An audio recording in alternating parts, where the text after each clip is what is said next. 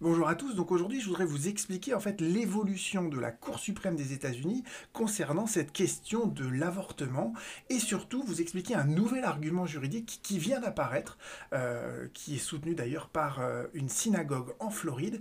Et euh, c'est un nouvel argument juridique qui pourrait faire déclarer inconstitutionnel toutes les nouvelles lois qui sont entrées en vigueur dans certains États américains et qui interdisent euh, l'avortement. Donc, vous voyez, la problématique, elle n'est pas encore close aux États-Unis. Et pour bien comprendre ce rebondissement, euh, il me semble important d'abord de vous expliquer quel était euh, le raisonnement de la Cour suprême des États-Unis depuis le fameux arrêt Roe versus Wade de 1973. En 1973, la Cour suprême nous dit l'avortement, c'est protégé par la Constitution. Mais ça, ça ne veut pas dire grand-chose en fait, parce que la Constitution américaine, c'est un texte, et à côté, vous avez des amendements, vous en avez 27, et parmi ces 27 amendements, vous avez le 14e amendement, et ce 14e amendement, quand vous le traduisez en français, je vous mentionnerai toutes les liens sous cette vidéo, euh, le 14e amendement, en fait, c'est un amendement qui essaye de contrôler les pouvoirs de chacun des États. Et euh, cet amendement nous dit, aucun État ne pourra priver une personne de sa vie, de sa liberté, ou de ses biens sans procédure légale régulière. Alors, le, cœur de cet article, c'est ce fameux due process of law, mais laissons ça de côté pour l'instant. Pour résumer en fait le raisonnement de la Cour suprême, elle nous dit voilà, le 14e amendement, il protège les individus dans leur vie, d'accord, dans leur liberté, et dans la liberté, d'accord, il y a une des composantes de la liberté qui est la vie privée. Et l'avortement, eh bien, c'est une de ces composantes de la vie privée. Pour une femme, d'accord, le droit de, de faire pratiquer une interruption volontaire de grossesse, eh bien, ça fait partie de sa vie privée, c'est garanti par, euh, c'est protégé en tant que sa liberté, et donc c'est constitutionnel parce que ça se rattache au 14e amendement de la Constitution.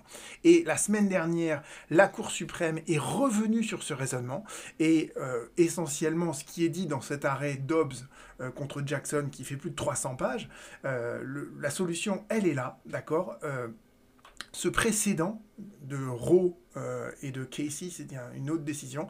Ces précédents-là, on ne peut plus les considérer qui font partie, qui sont valables entre guillemets. Pourquoi? Parce que on ne peut pas interpréter la Constitution américaine comme euh, consacrant un, right to abortion, un, droit à l'avortement.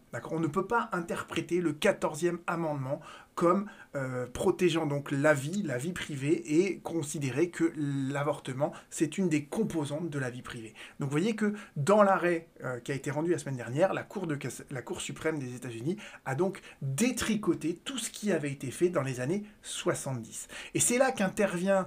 Euh, cette synagogue en Floride qui dit, OK, le droit à l'avortement, il n'est pas protégé par euh, le, le 14e amendement de la Constitution.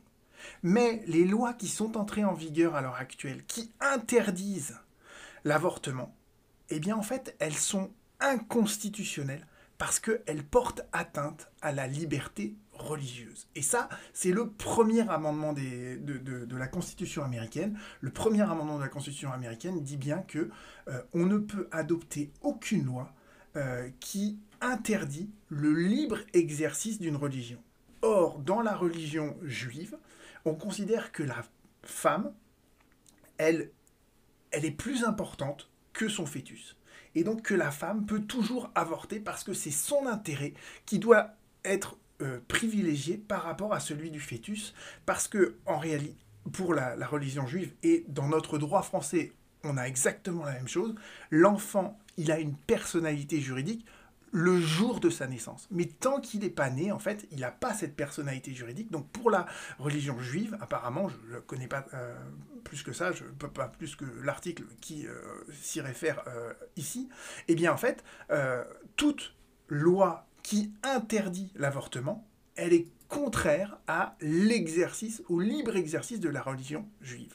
Et donc vous voyez bien que là, cette fois, la question ne va pas être de est-ce qu'on peut introduire dans la législation américaine le droit à l'avortement dans les États euh, du sud des États-Unis qui n'en veulent pas, mais la question, elle se pose d'une autre manière, c'est est-ce qu'on ne peut pas faire déclarer inconstitutionnel toutes les lois qui empêchent l'avortement parce que c'est contraire, non pas au 14e amendement de la Constitution, mais au premier amendement de la Constitution. Donc vous voyez qu'il y a un nouveau contentieux qui va naître euh, et qui va cette fois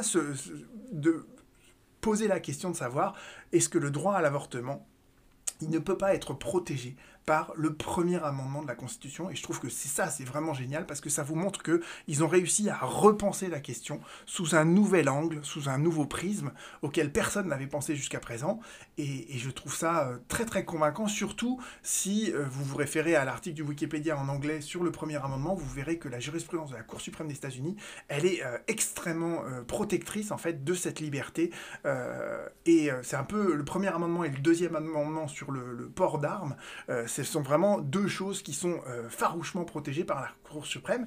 Et vous voyez que la Cour suprême qui farouchement protège le libre exercice d'une religion et qui euh, déclare inconstitutionnel toutes les entraves à la liberté d'exercice d'une religion, eh bien si on arrive à placer l'avortement sous ce prisme-là, eh bien la Cour suprême, elle sera obligée de protéger l'avortement, en tout cas de déclarer inconstitutionnel toute loi qui pourrait porter atteinte à cela en tant que exercice d'une liberté religieuse. On se retrouve très bientôt.